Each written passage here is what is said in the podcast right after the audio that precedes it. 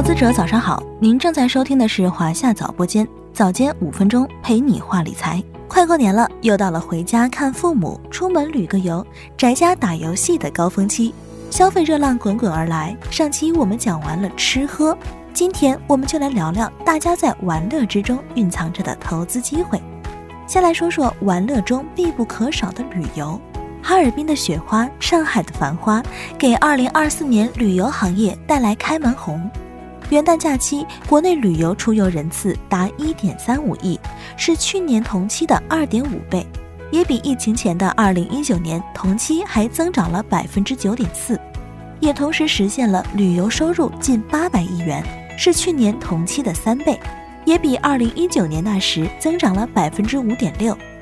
面对即将到来的春节，各地文旅部门纷纷开启花式宠客模式。吉林就搬出了《盗墓笔记》中的张起灵，河南洛阳连夜换上飞鱼服，江西锦衣卫也迅速就位。这波操作加速了旅游业的复苏，并且已经体现到数据上。根据预测，这次春运期间预计会有九十亿人次出游。全国跨区域人员流动量将创历史新高，其中铁路旅客运输量预计达到四点八亿人次，与二零一九年春运相比将增长百分之十八。民航旅客运输量预计突破八千万人次，较二零一九年增长百分之九点八，有望创历史新高。政策方面也进一步助推了出行热度。近日，东南亚黄金旅游线路新马泰三个国家与中国互免签证，更加推高了出境游的热情。携程发布的二零二四春节旅游市场预测报告显示，春节假期出境游和入境游订单都同比增长十倍以上。从短期来看，旅游市场有假期效应。二零二四年在行业基本面回归、景气度持续向好的背景下。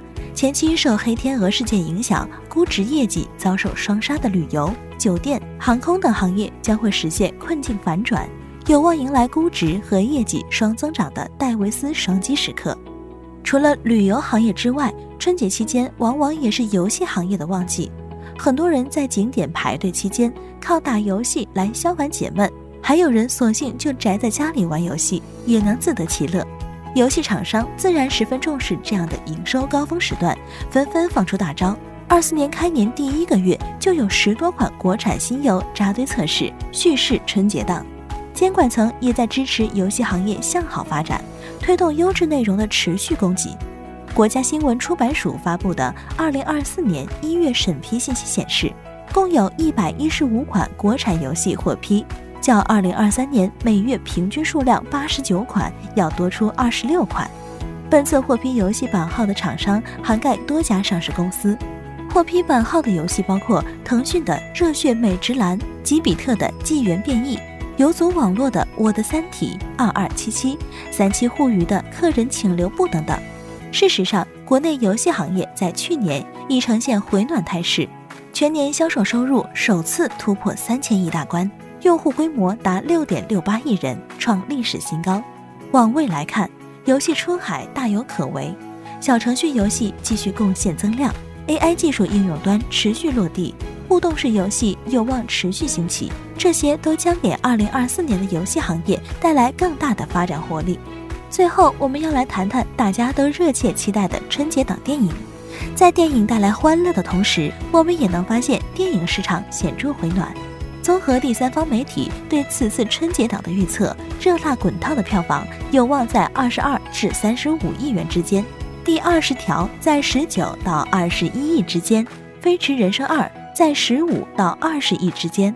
若真能取得预测效果，那么对比历年数据来看，二零二四年春节档将取得比去年更好的成绩。展望二零二四年，影视行业有望迎来技术以及内容形式变革的双重催化。一方面，AI 技术应用将给影视剧本创作、视频剪辑等环节大幅提效；另一方面，微短剧赛道有望成为影视行业公司新的增长曲线。好了，今天的节目到这里就要结束了。关注华夏早播间，开启投资每一天。我们下期再见。